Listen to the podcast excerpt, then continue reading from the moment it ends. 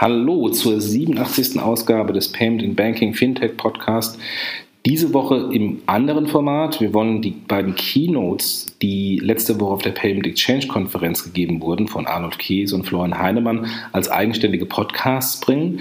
Ähm, in dieser Ausgabe, der Ausgabe 87, erst die Keynote von Arnold Käse. Arnold Käse ist der ehemalige Geschäftsführer von PayPal in Deutschland, seit kurzem General Partner von eVentures, der über das Thema Zukunft bezahlen und wie bezahlen wir in der Zukunft äh, eine, eine Präsentation bzw. Keynote gehalten hat. Die andere Keynote war das gleiche zum Thema E-Commerce von Florian Heinemann, aber das ist dann Inhalt des Podcasts 88 und jetzt erstmal viel Spaß mit der Keynote von Arnulf. Ja, hallo. Ähm, danke. Äh, der Blick in die Zukunft ist immer ähm, genauso leicht, wie er gefährlich ist, weil ähm, bis ihr mich daran messen könnt, ob das alles weiß, was ich heute sage, werden zehn Jahre vergehen. Umgekehrt kann man auch mit nichts äh, mehr daneben liegen, außer mit Vorhersagen, wo man in zehn Jahren sein wird. Und das werde ich auch genau nicht so detailliert sagen, aber lasst mich euch mal ein bisschen abholen, wo wir heute sind. Ja? Ähm, das kennt ihr alle, seit Jahren unterwegs. Das ist die Karte dieser Welt abgetragen an den Connections von Facebook. Und das wiederum haben wir eben schon gehört, ist für unsere Kinder bereits schon total out.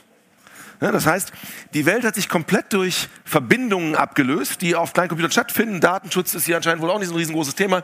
Und wir sehen vor allem auch, dass es wirklich rund um den Globus geht. Es ist nicht ein Effekt von der ersten Welt. Es ist nicht ein Effekt von den Leuten, die in der Blase leben. Da scheint ein großes Thema getroffen worden zu sein von einem Unternehmen, was es vor 10 Jahren, 15 Jahren noch nicht mal ansatzweise gab an der Stelle.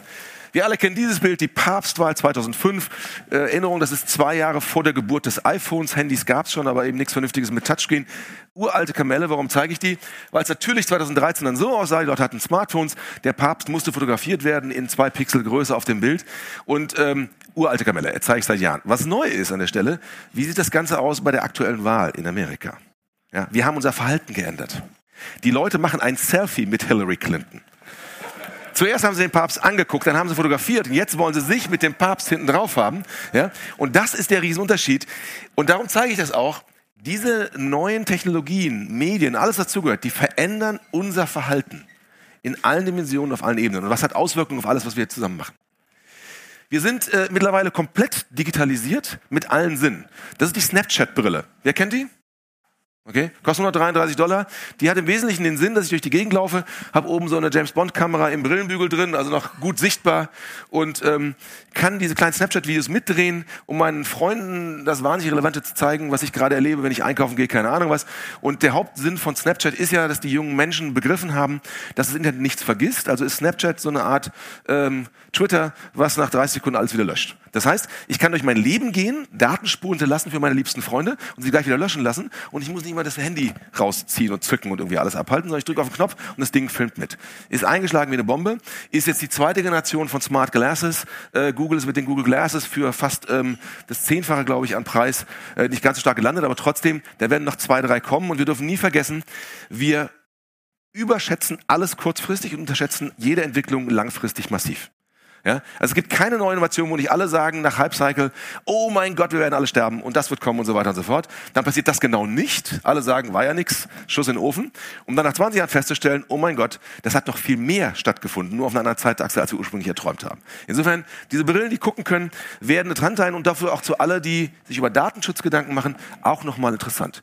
Ich kombiniere Menschen, die mit Brillen rumrennen, ähm, Gesichtserkennung, die besser klappt, als Menschen das heute schon können, ähm, und all, äh, allumfängliche Verfügbarkeit von Rechenpower und Netzen. Und äh, insofern haben wir noch ganz andere Themen von Datenschutz auf dem Radar, als uns zu fragen, ob eine Open API äh, auf meinen Wunsch meine Kontodaten preisgeben darf oder nicht. Ähm, wir sind auch äh, mit neuen User Interfaces konfrontiert. Diese Kaffeebüchse hier ist ein ähm, Amazon äh, Echo.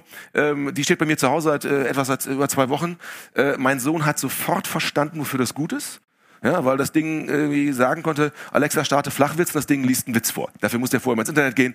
Ich habe es auch verstanden. Ich dachte nicht, ich hätte nicht damit gerechnet, wie viele Use Cases mir einfallen, wo ich zu faul bin, mein Handy aus der Tasche zu holen, den Knopf zu drücken, um mich einzuloggen, die App zu suchen, äh, die App was auszusuchen und so weiter. Ich nutze das hauptsächlich, um bei der Küchenarbeit oder sowas äh, Musik raussuchen zu lassen. Wo ich mir nie die Mühe machen würde, irgendwie rauszusuchen, ich würde jetzt gerne Queen hören.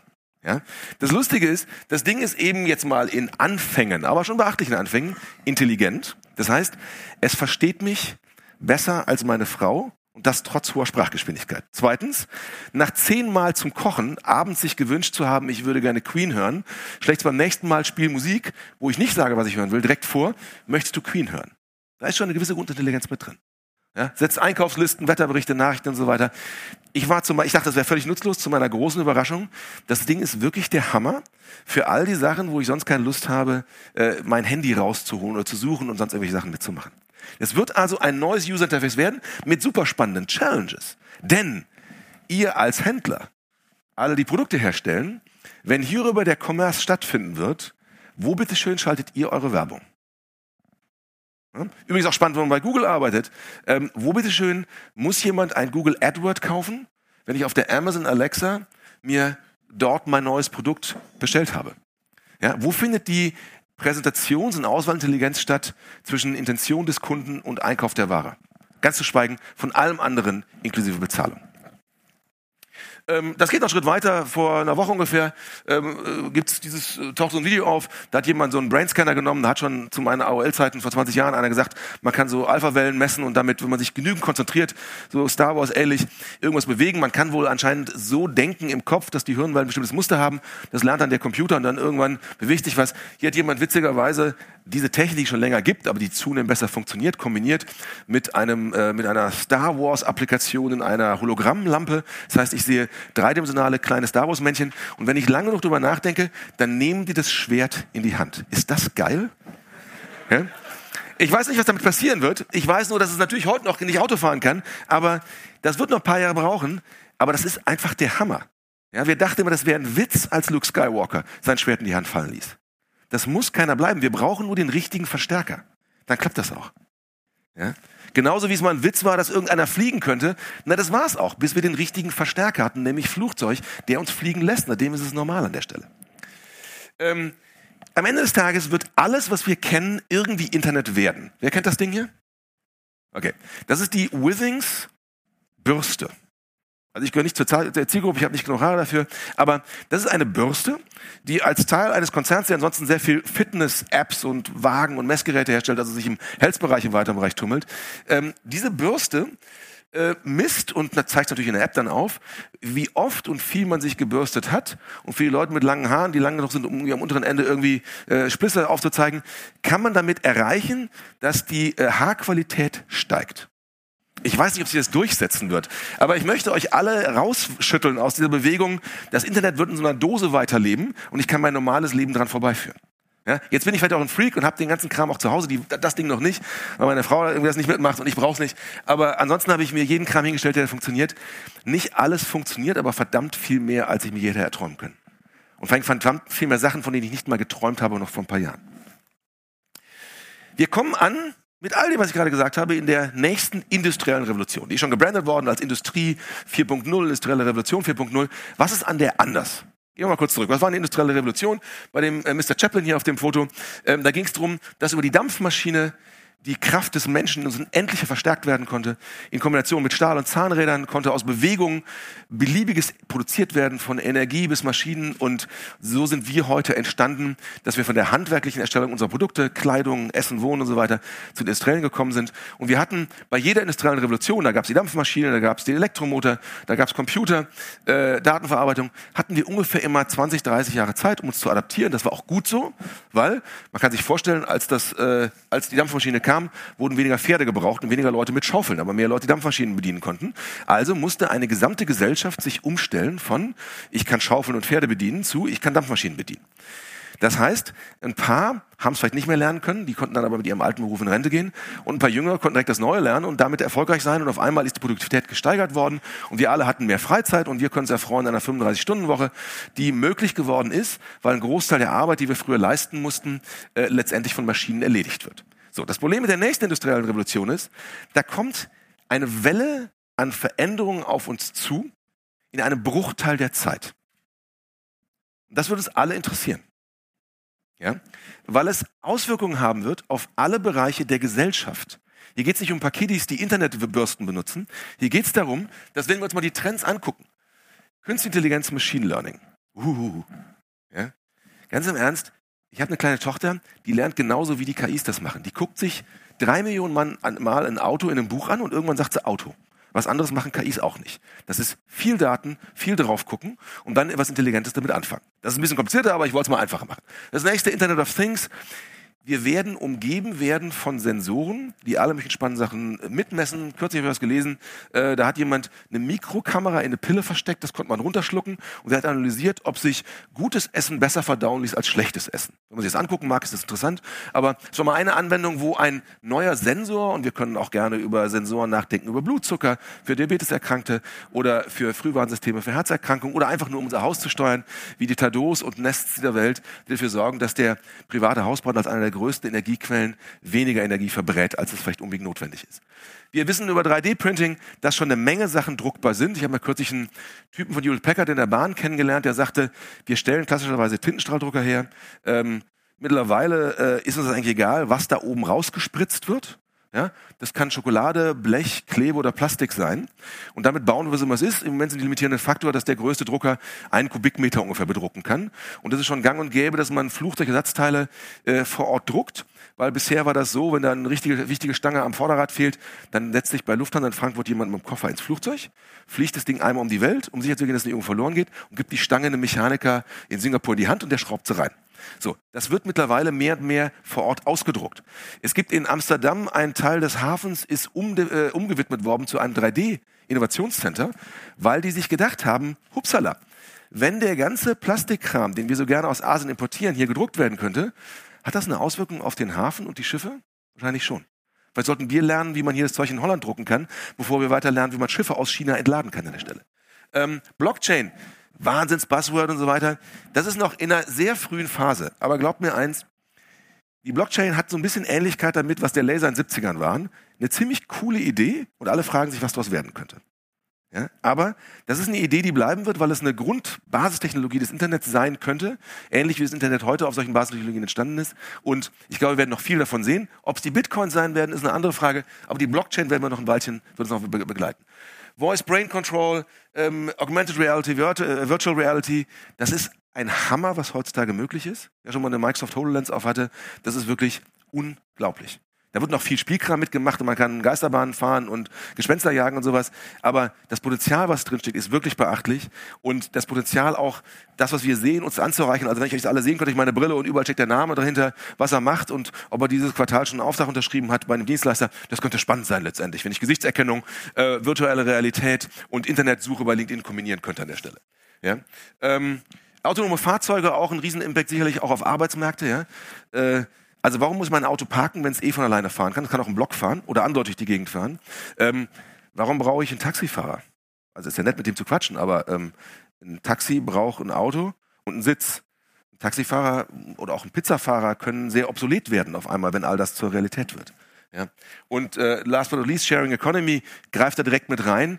Wenn ich mein Auto eh nicht in Mitte parken kann, aber ich kann stattdessen mit anderen Leuten rumfahren lassen und ich habe damit meinen Sprit verdient, dann hat sich meine Anlage in das Auto morgen äh, zu Beginn des Kaufs gelohnt und ich kann auf einmal Konsumkapital zu Investitionskapital werden lassen als Konsument. Das könnte spannend werden.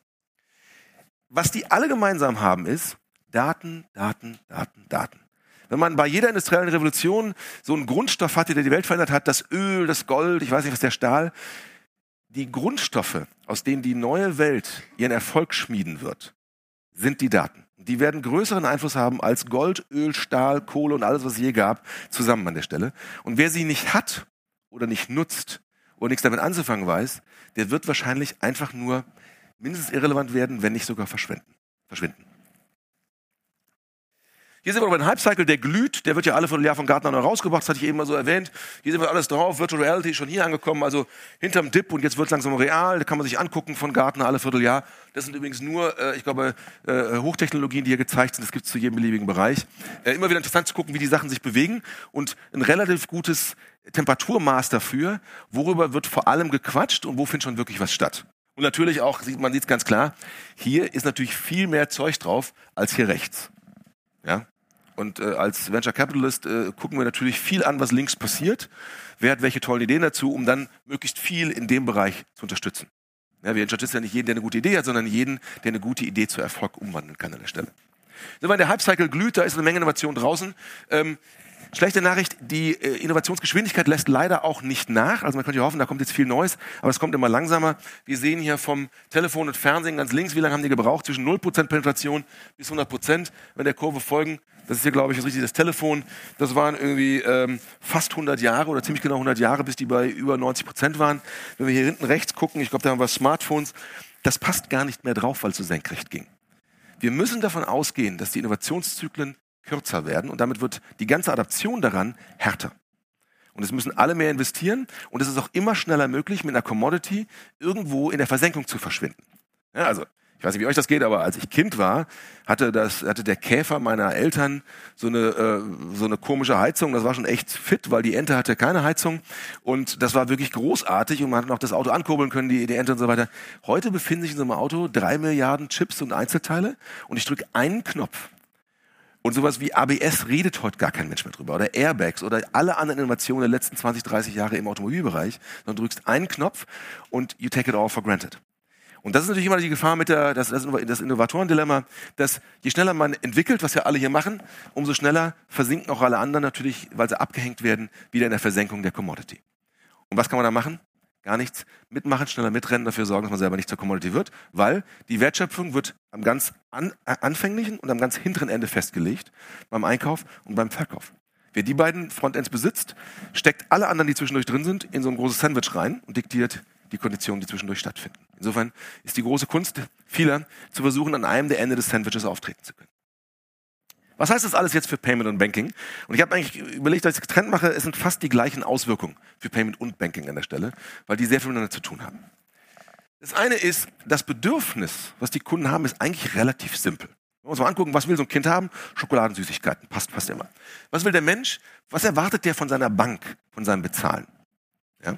Und zwar nicht mal daran denken, was wir gewohnt oder was wir uns angewöhnen mussten die letzten 30 Jahre, was soll es wirklich können? Also, das eine ist, das muss schon irgendwie einfach sein. Ja, so ein Euro-Stück ist schon relativ einfach, ehrlich gesagt. Ja. Es muss sich irgendwie intuitiv bedienen lassen. Deswegen so komplexe Lösungen. Da gab es immer wieder, die sind alle nicht geflogen. Sachen, die nicht einfach sind und nicht intuitiv sind, die fliegen einfach nicht. Kein Mensch liest mehr Bedienungsanleitungen. Ja. Sie müssen vor allem eigentlich sofort stattfinden. Denkt immer an den Euro. Egal, was wir, worüber wir reden, es muss so gut klappen wie eine Euromünze. Ja. Es muss einfach auch zuverlässig sein. Ja? Und, last but not least, ich möchte sicher erkannt werden, aber bitte nicht den ganzen Tag damit zubringen, bringen, der Welt zu erklären, dass ich immer noch der Arnulf Käse bin. Das ist ja für mich eine völlig banale Information. Und ich erwarte intelligente Vernetzung. Ja?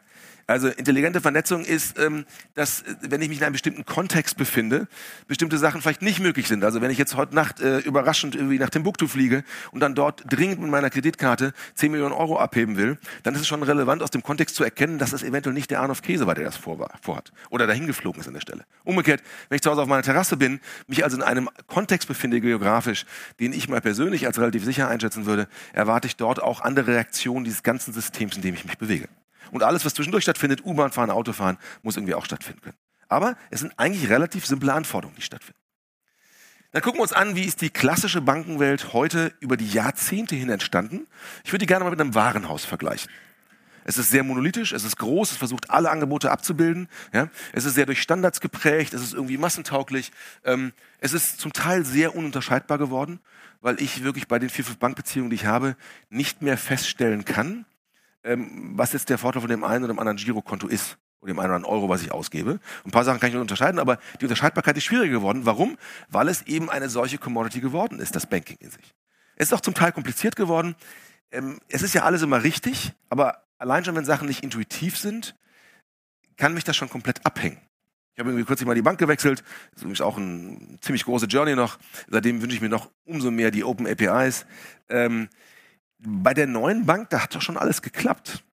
Aber ähm, das war teilweise einfach nicht intuitiv. Und dann merkt man auf einmal, dann scheitert man komplett, ruft er an und sagen die, es geht so, ah, ja klar. Und der, der Vorteil der intuitiven Nutzerführung ist oder intuitiven Benutzererlebnisse ist, dass man gar nicht fragen muss, weil es einem in den Schoß fällt an der Stelle. Und das muss man eben richtig machen. Was aber noch viel wichtiger ist, die Banken heute, deswegen hat man eben die API-Themen, die sind zwar vertikal wahrscheinlich perfekt vernetzt, ja, ich kann einen Knopf drücken und irgendwo kauft einer Gold oder Wertpapiere. Ja, aber sie sind horizontal isoliert. Ja. Meine eine Bank, auch wenn ich es wollte, könnte nichts von Transaktionen auf der anderen wissen. Es ist sogar innerhalb meiner Bank. Ich habe mehrere Konten. Meine Frau hat eins, ich habe eins. Wenn meine Frau überzieht, ja, zahle ich dort 15 Prozent Überziehungszinsen. Ja. Ich bekomme auf meinem Konto, weil ich den Gehaltsangang habe, natürlich Geld liegt, nur 0,01 Prozent Zinsen. Also ich verstehe, warum das passiert. Gar keine Frage. Wir müssen alle Geld verdienen. Aber die horizontale Isolation, die diese Silo künstlich erzeugt, die ist einfach unerträglich. Und ich sehe auch nicht ein, warum ich die haben soll. Deswegen habe ich die gesamte Bank gewechselt, weil mich das genervt hat an der Stelle. So, wie wird es in Zukunft eher aussehen? Ich glaube, wir werden mit der ganzen digitalen Ökonomie in diese Mikrospezialisierung reingehen, womit zwar jeder vielleicht nur ein Produkt anbietet, wie in so einem Flagship Store, aber der ist perfekt. Ich gehe in den, ich glaube, das ist der Nike Flagship Store, da gibt's wirklich nur Schuhe. Aber ich werde auch keinen besseren Ort finden in Berlin, um mir Nike Turns zu kaufen, als den. Könnte man sagen, ja, ist der Kunde wahnsinnig, dann muss der in zehn Läden gehen. Die Realität ist, das Warenhaus heutzutage ist mehr oder weniger abgelöst worden von viel mehr individuellen Marken und, äh, und äh, Läden. Es gibt immer noch die größeren Sammelmärkte, aber es findet ein Hang zur Spezialisierung statt, weil wenn der Preis für das Gesamtangebot ist, dass es ununterscheidbar breiig, und nicht ansprechend ist oder einfach nicht genügend Spezialprodukte dabei hat, dann weiche ich auf bessere Alternativen aus, die mehr Tiefgang haben an der Stelle und die mir mehr Auswahl anbieten können. Und das, glaube ich, werden wir auch sehen äh, im gesamten Bereich Payment and Banking. Also die Fintechs, die heute unterwegs sind, machen genau das. Die nehmen sich eine Nische raus. Ja? Wie so ein Warmo macht nichts anderes außer genau das Thema, ich möchte sparen und keine dummen Fragen gestellt bekommen, zu lösen. Das ist wirklich eine sehr kleine Frage. Das war für Teil meiner Sparkasse. Ja? Heute ist es eine Frage. Ja, ein Exporo macht nichts anderes, außer ich möchte gerne in Immobilien investieren, aber ähm, ich möchte mir nicht zu viel Kopf drüber machen, das muss einer für mich vorbereiten. Und so sehen wir noch hunderte andere von Startups, die in den Bereich reingehen und sich alle spezialisieren. Es kann sein, dass ein paar wieder sich konsolidieren werden, weil sie was Ähnliches machen. Es wird auch nicht jeder von denen überleben, gar keine Frage. Aber in Summe sehen wir, dass wir als Konsument heute viel mehr Spezialität in Perfektion erwarten, bei gleichzeitiger kompletter Vernetztheit. Ja, ich akzeptiere nicht, dass ich in den Silos behandelt werde an der Stelle.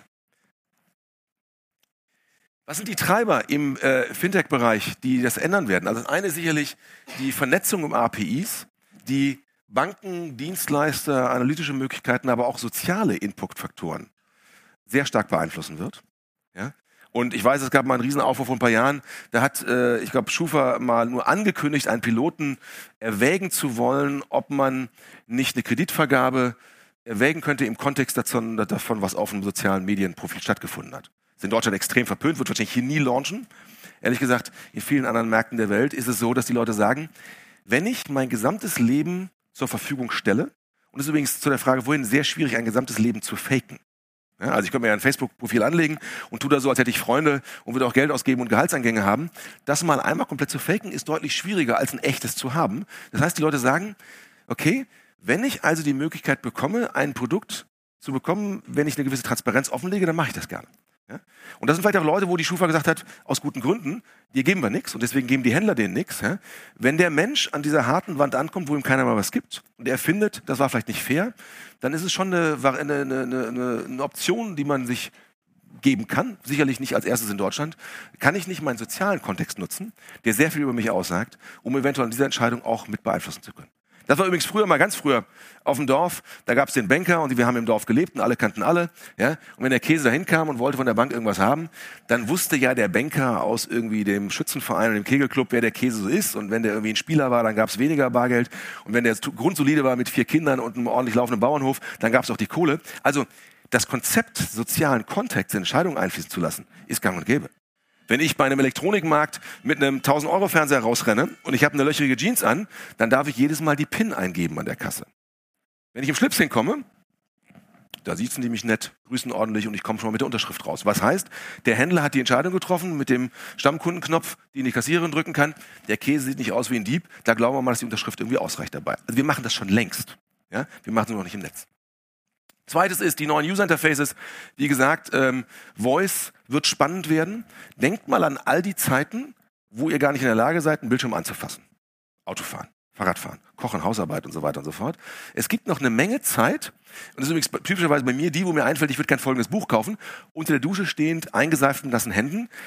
Bis ich abgetrocknet bin und die Hände wieder frei habe und was schreiben kann, ist leider Gottes längst die Idee, der Gedanke wieder äh, verflogen an der Stelle. Ja, mit meinem Echo Dot im Badezimmer kann ich einfach sagen, Echo, setz was auf die Einkaufsliste und dann macht das Ding. Das finde ich schon ziemlich cool eigentlich an der Stelle. Ja? Ähm, äh, Brain Controls, äh, vielleicht noch ein bisschen weiter raus. Ähm, Gestengeschichten werden auch noch mehr auftreten. Die sind vielleicht noch ein bisschen schwieriger, eindeutig zu sein. Agenten werden uns noch mehr helfen, einfach weil die fragen, sag mal, Käse, du hast bisher immer 10 Euro an den Heiner Müller überwiesen. Sollen es wirklich diesmal 10.000 sein oder ähm, lohnt sich nochmal eine Nachfrage? Ja? Blockchain wird sicherlich ähm, auch ganz spannend ist. Also früher musste man, um Transaktionen sicher zu machen, die Abwicklung zu archivieren und auch nebenbei noch die Abwicklung zu organisieren, gab es große Datenbanken und Banken und so weiter und so fort. Das Blockchain-Thema ist ein solcher Hit im Moment aus dem schlichten einfachen Grunde, weil sie ist noch in jungen Jahren, sie erledigt verdammt viel von dem ganzen Kram, um eine Eindeutigkeit herbeiführen zu können, ohne den ganzen äh, Kram drumherum aufbauen zu müssen. Ich weiß nicht, ob es im Payment zuerst auftreten wird. Ich habe mal kurz mit dem Notar geredet. Also wenn ich jetzt ein Unternehmen gründen würde äh, oder ich wäre Jurist, würde ich, glaube ich, als erstes versuchen, den Papierrinderwahnsinn zwischen Anwälten, Notaren und Gerichten, wo es mit Faxen durch die Gegend gefunzt wird und so weiter, durch eine Blockchain zu ersetzen. Weil alles, was die versuchen, die ganzen Menschen, die sich das Zeug vorlesen und so weiter, ist sicherzustellen, dass der Arnulf Käse diesen Text unterschrieben hat und dass dieser Text auch wirklich der ist, der vor Gericht vorliegt und dann dort archiviert werden kann da gibt es eine Menge Use Cases, die gehen in Copyright-Verwaltung rein, die gehen in Rechte-Management rein. Und das wird noch eine Menge stattfinden. Im Moment ist noch in der Experimentierphase, aber das wird uns noch überraschen, was da letztendlich alles rauskommt.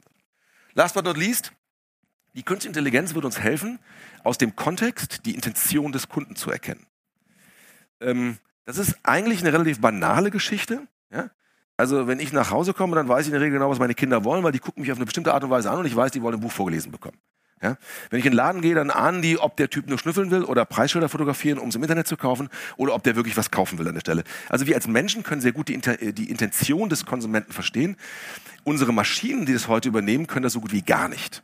Ja? Ich werde jedes Mal die gleichen dämlichen Fragen gefragt. Ja? Wenn ich irgendwo einkaufe, bist du wirklich of Käse? Was ist deine Konto- und Bankverbindung? Äh, also wir sind noch lange nicht maschinell so intelligent, wie wir es als Menschen sind. Und die Künstliche Intelligenz wird uns helfen, aus der Intention spannende Ableitungen zu machen. Es wird Empfehlungen mehr geben, es wird Vorhersagen geben können. Und ähm, wir sehen im Moment so erste Anfänge, dass Computer im Schach und im Go gewinnen. Wir sehen, dass die Bilderkennung von Computern über dem Niveau ist, was Menschen überhaupt leisten können. Äh, wir sind äh, bei der Spracherkennung bei einer Siri, glaube ich, noch bei 95 Prozent. Das geht für mich gar nicht und bei einer Alexa bei 97 Prozent. Das versteht so viel wie Menschen in meinem Leben. Und in diesen paar Prozenten liegen ganze Lichtjahre drin. Und ähm, da werden wir noch einiges erleben. Und das Thema vor allem ist aber abhängig von Daten, die zur Verfügung stehen und ausgewertet werden. Künstliche Intelligenz lebt vor allem von Daten und deren Auswertung an der Stelle. Ja? Was nicht heißt, dass jetzt irgendwie ich jetzt vorschlage, alles durcheinander mischen und auswerten es geht darum, seine eigenen Daten auszumischen. Und dann ist die zweite Frage, was nach Datenschutzrecht und so weiter darf ich wo, wie speichern und ausnutzen und so weiter und so fort. Und da müssen wir nur eine Brücke finden zwischen dem, was einen möglichen Mehrwert schaffen könnte und dem, was wir vorab regulieren wollen, aus der Angst, da könnte was Schlimmes entstehen. Und da, glaube ich, sind wir gut beraten, einen Mittelding zu finden zwischen vielleicht den Vereinigten Staaten und dem, was wir in Europa machen hier an der Stelle. Was heißt das für Payment? Ich glaube, das Bezahlen wird in Summe reibungsloser werden, aus dem schlichten, einfachen Grund, das hatten wir eben auf dem Panel schon, weil es verschwinden wird. Ja? Also bei Uber, ja, haben wir es auch alt kennengelernt, ja, bei äh, Pizzabestellungen. Ja, also wer ruft noch an für eine Pizza? Die Leute nehmen eine App. Wer bezahlt in der App dann noch mit Geldscheinen? Das läuft quasi unter der Haube mit. Das heißt nicht, dass es keine Frage noch gibt, willst du das wirklich haben? Also die Willensentscheidung des Kunden muss ja noch stattfinden. Aber das eigentliche Bezahlen kann noch eine Option sein, ist es aber zunehmend weniger. Ja? Und das hat natürlich viel damit zu tun, dass die Plattformen sich massiv ausbreiten und die geben letztendlich fort, was dort funktioniert. Ich habe über iTunes in den letzten zehn Jahren, ich, ich habe keine Ahnung, womit ich bezahle. Ich vermute irgendeine Kreditkarte. Bei Amazon, ähm, ja, ich glaube, das ist äh, eine Lastschrift. Bei PayPal ist auch eine Lastschrift. Ähm, was haben wir noch? Äh, Airbnb, habe ich, glaube ich, eine Kreditkarte hinterlegt. Aber bei all denen, ich sehe nichts mehr. Ja? Bei Netflix. Ja, also alle neuen Dienste, die kommen, machen alles außer der kürzesten Verbindung zwischen Kundenintention und Erfüllung des Wunsches. Wird eliminiert, verschwindet irgendwo im, im Unterbau. Jetzt kann man natürlich sagen, ja, wann kommt das eben in der Bäckerei an? Und da müssen wir ganz klar unterscheiden. Dort, wo noch der Euro auf den Tisch heute gelegt wird, die Münze, haben wir ganz andere Mechaniken, die überwunden werden müssen. Und vielleicht wird NFC das beschleunigen, hoffe ich zumindest, oder irgendeine Art von, äh, irgendeine andere Art von erleichterter Zahlung. Aber ich treffe jetzt hier in Berlin schon auf Läden, wo mich der Besitzer angesprochen hat bei so einem Salatladen kürzlich. Hör mal, kannst du nicht mit Karte bezahlen? Dachte ich so, Strike. Das habe ich noch nie gehört in meinem Leben. Und dann hat er mich gefragt, aber bitte mit NFC, das geht schneller. Das war jetzt der erste Händler im Jahr 2016. Okay? Das wird schon noch kommen an der Stelle. Und ich rede hier vor allem von der digitalen Welt. Aber die digitale Welt umarmt und übergreift immer mehr die Offline-Welt. Wer hätte gedacht vor zehn Jahren, vor fünf Jahren, dass das Bestellen einer Pizza, das ist ja wohl die klassischste Offline-Tätigkeit an einem Freitagabend, wenn man Fernsehen gucken will, dass das Bestellen einer Pizza komplett digital revolutioniert werden kann durch die Lieferandos dieser Welt. Ja? Es verschwinden nicht die ursprünglichen Dienstleistungen. Es verschwindet aber eventuell das gesamte Konzept darum, wie der Service abgerechnet, in, beauftragt und abgewickelt wird an der Stelle. Ähm, wir werden viel mehr mit variablen Subskriptionen zu tun haben. Ja, aber was ist denn meine, meine hinterlegte Zahlungsart bei iTunes, bei Apple, bei PayPal und so weiter? Ich habe einmal gesagt, ich möchte zahlen und solange die keinen Mist bauen, dürfen sie auch weiter über diesen Zahlungsblick bei mir Geld abbuchen. Das läuft eigentlich wie ein Abo, nur dass der Betrag und, der, und die Frequenz vorher nicht feststeht. Ja? Aber damit wird es für beide Seiten unsichtbar und solange der Betreiber äh, dieser Zahlung das da nicht großartig Fehler macht, lasse ich ihn das tun. Wenn er sich einen einzigen Fehler erlaubt, schalte ich es ab und der kommt nie wieder auf meinen Radar. Das sind die Härten des Lebens. Ja? Deswegen, das Bezahlen wird mehr und mehr verschwinden, gerade je kleiner und kleiner die Geräte werden. Ja, mal ganz kurz ein Recap. Das Ding ist so eine Handbreit groß im Jahr 2017. Ähm, das kommt daher, dass ich mal in einem Ladenlokal stand, so groß wie dieser Raum mit zigtausend von Produkten. Dann wurde es mal ein Katalog auf Papier, ne, schon eine Formatkompression. Dann wurde es letztendlich ein PC-Bildschirm. Und auch da wurde es schon langsam eng, weil man eben nicht mehr Wühltische aufbauen konnte. Und dann wurden iPads draus, Panel äh, dann wurden iPhones draus, dann gibt's die Watches, da ist gar kein Platz mehr und dann kommt Voice. Das heißt, wenn man sich das als Trend anguckt, verschwindet die Ladenfläche einfach komplett. Und damit wird alles verschwinden, was in der Ladenfläche vorher noch vielleicht als normal galt und was den Ton angegeben hat. Und als Konsequenz mit dem weiteren Ausweiten des digitalen, der digitalen Geschäftsmodelle oder digitalisierten, auch Offline-Geschäftsmodelle, wird letztendlich der Bargeldnettal auch weiter sinken. Ich habe gestern noch äh, Diskussionen gehabt mit dem Markus Mosen, ob es jetzt jedes Jahr ein oder, oder drei, vier Prozent sinkt. Ich glaube, die Bundesbank veröffentlicht immer noch so ein, ein Schrumpfen des Bargeldanteils um ein Prozent pro Jahr. Äh, und das sind, äh, wer weiß es, 53 Prozent der Transaktionen in Deutschland, nach Volumen gemessen, also in Euros gemessen, ähm, finden per Cash statt, per Bargeld. Und 78 Prozent der Transaktionen. Ja, das sind die 50-Cent-Stücke, die für die Bildzeitung am Kiosk hingelegt werden und für die Brötchen und so weiter. Und das ist halt, das ist ein Hammer. Und damit konkurrieren wir leider mit Entwicklungsländern wahrscheinlich schon gar nicht mehr, weil die mittlerweile diesen, diesen Teil übersprungen haben und schon längst auf solchen Sachen wie M-Pesa oder sowas sind, also wo die schon in digitale Welten letztendlich reingehen. Was ziehe ich für ein Fazit raus in Summe? Erstens, wir sind kurz vor einer oder sind mittendrin einer industriellen Revolution, die mindestens das Vierfache an tektonischen Bewegungen ausführen wird, in einem Bruchteil der Zeit. Ähm, wir werden eine totale Vernetzung unserer Dienstleistungen, Geräte, Unternehmen erleben und wenn wir schlau sind, sogar möglichst schnell vorantreiben, weil wenn wir es nicht machen, macht es jemand anders vor uns.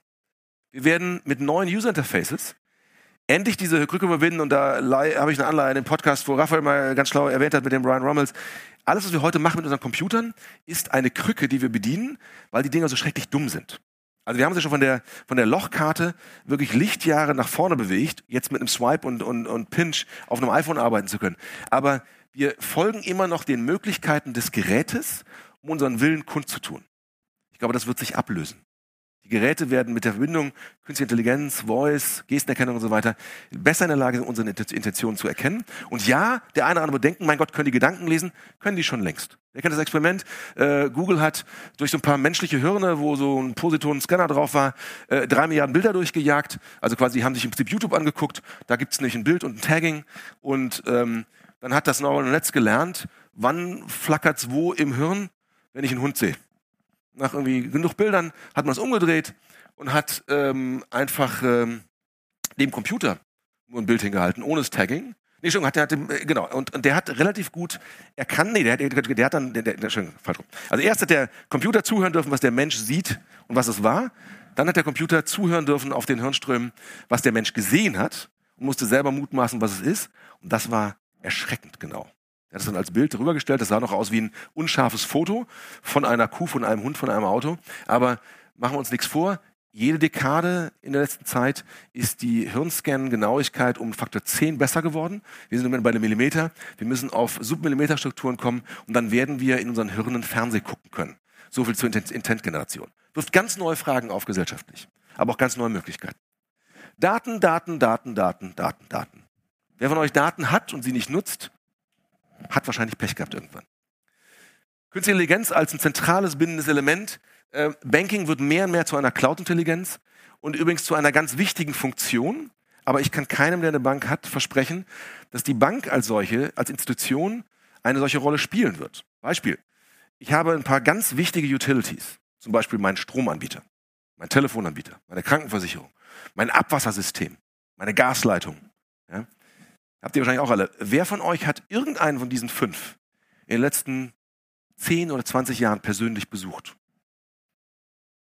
Niemand. Oh, nee, einer. Okay. Wahrscheinlich, weil du es musstest, ne? Okay, na gut, okay.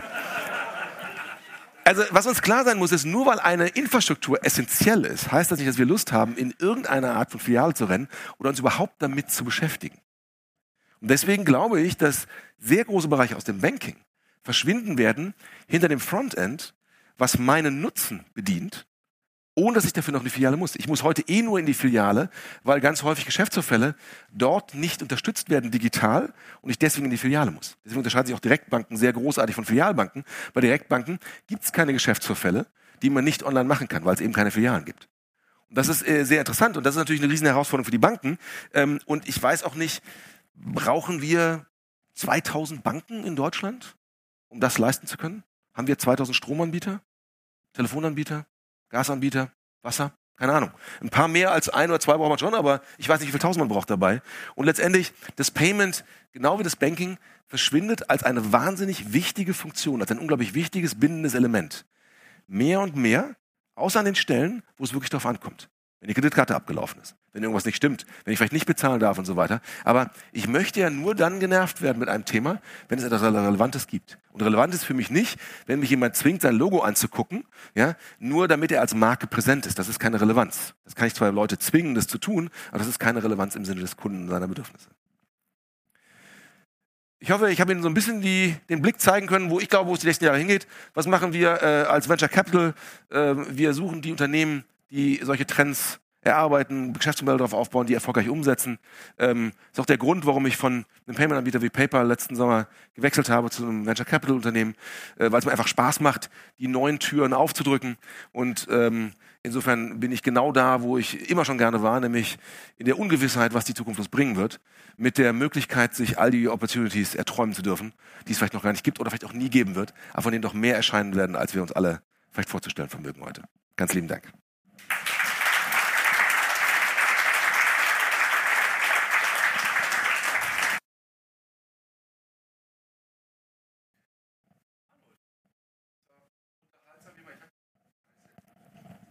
Eins. So. Es war unterhaltsam, wie immer. Ähm, Zeit aber noch für Fragen, oder? Gerne. Wir haben alle Hunger, ne? Aber es, es gibt nichts, ne? Also. das war noch eine Information, die ich jetzt noch nicht euch gegeben habe. Es gibt nichts zu essen. Gar nichts. Eine Frage gibt's. Ja, eine kurze. Du hast ja gesagt, was äh, die Trends sind und was passiert. Was rätst du den etablierten, also Banken heute, was sie tun sollen? Umarmen. Also umarmen, um äh, zu verstehen, was dort passiert, um Angst durch das Verständnis zu ersetzen. Und wir sehen ja gerade hier in Berlin, dass äh, in diesen Möglichkeiten, die jetzt zum Beispiel nur in irgendwie der Factory geschaffen wurden und so weiter, äh, also, die, also, es gibt wahnsinnig viele Mittelsteller, die im Moment einen regelrechten Tourismus nach Berlin aufgebaut haben. Da fahren schon fast Flixbusse ja, von verschiedenen Konzernzentralen hin der, der Mittelstand in Deutschland, in dem die gesamte wirtschaftliche Kraft und das Potenzial Deutschlands steckt, ja, ähm, der erkennt das gerade und der umarmt das. Und ähm, umarmen heißt wirklich, nicht reingehen und etwas konkret schon erreichen zu wollen, bevor ich es verstanden habe. Manche Sachen muss man einfach mal ausprobieren, um zu verstehen, was da stattfindet. Also ich habe erst Snapchat verstanden, nachdem ich es gemacht habe an der Stelle. Ich habe immer noch kein Geschäftsmodell, wie ich jetzt mit Snapchat Geld verdienen würde, aber zumindest kann ich verstehen, was die Menschen sagen, die darüber reden. Und damit bin ich nicht wie so ein Halbtaubstummer in einem Gespräch, der jedes zehnte Wort mitkriegt, sich immer fragt, was ist da los? Die sind alle so völlig grundlos übermotiviert mit einer äh, wirklich äh, unbegründeten Anfangseuphorie. Aber was geht da eigentlich ab an der Stelle? Oder ist auch unbegründete Anfangseuphorie? Ich glaube, sich A reinzuwerfen, und zwar richtig, was muss ich verstehen? um dann eben mit den Leuten, am besten den potenziell größten Angreifern, Dialog zu führen, wie würdest du mich kalt machen? Ja? Also ich habe jetzt schon äh, nach meiner Paperzeit ein, zwei Einladungen gehabt, wo mich äh, Menschen gefragt haben, ähm, ich würde gerne mit dir reden, aber nicht, weil du bei PayPal warst, sondern weil ich gerne wissen würde, was würdest du tun, um mich zu disrupten? Fand ich super spannende Diskussionen auch. Ja? Und äh, das ist manchmal wirklich die spannendste Frage, aber auch die schmerzhafteste, weil man im Zweifelsfall genau gehört, dass jemand das alles schon parat hat und so weiter. Und trotzdem, ich glaube einfach, dass es besser ist, den Bus zu sehen, der einen eventuell überfährt, als kalt von hinten erwischt zu werden. Und die andere Wahrheit ist, dass man die Sachen, die man vor Augen hat, die erwischen einen ja meist nicht. Also ich bin noch nie von einem Problem erschlagen worden, auf das ich geachtet habe. Mich haben häufig kalt erwischt die Probleme, auf die ich dachte, das kann mir nie passieren. Da war eine Frage. Also Hallo? Ja. ja jetzt geht's. Ähm, du hattest ja das Zitat aufgestellt, bezahlen wird reibungsloser. Ähm, jetzt frage ich mich auf der anderen Seite irgendwo, wir haben da eine Infrastruktur, gerade bei den Banken, die zum Teil noch aus den 80er Jahren kommt. Ist denn das nicht eigentlich äh, das Hemmnis schlechthin, um genau diesen, dieser These irgendwie Folge leisten zu können? Also ist das nicht der, der, der Blocker oder ähm, siehst du dann auch diese Backends irgendwo verschwinden und durch andere ähm, ersetzt? Naja, also ähm, wenn ich jetzt doch mal aus meiner äh, eigenen Historie drauf gucke, äh, wir haben stets existierende Infrastrukturen genutzt, als ich bei PayPal war, und haben es geschafft, dazu einen Mehrwert zu erzeugen, der in der digitalen äh, E-Commerce-Infrastruktur einfach Sinn ergab. Ja? Also erstens, äh, was passiert mit alten Geschichten? Das macht ja übrigens auch heute jeder von Ihnen. Irgendeiner hat wahrscheinlich noch ein Stück Kobol irgendwie im Keller laufen. Was macht man? Abschalten und wenn das nicht geht, ein Rapper drumherum. Und dann wird um den Kobol, äh, das Kobol-Programm ein Fortran-Rapper gemacht und später irgendwie keine Ahnung was. Und heute ist wahrscheinlich ein XML-Rapper rum, aber innen drin köchelt noch die gleiche Zeitbombe vor sich hin. Ja? Also Sachen, die veraltet sind, muss man ablösen oder so einpacken, dass sie keinen Schaden mehr anrichten können an der Stelle.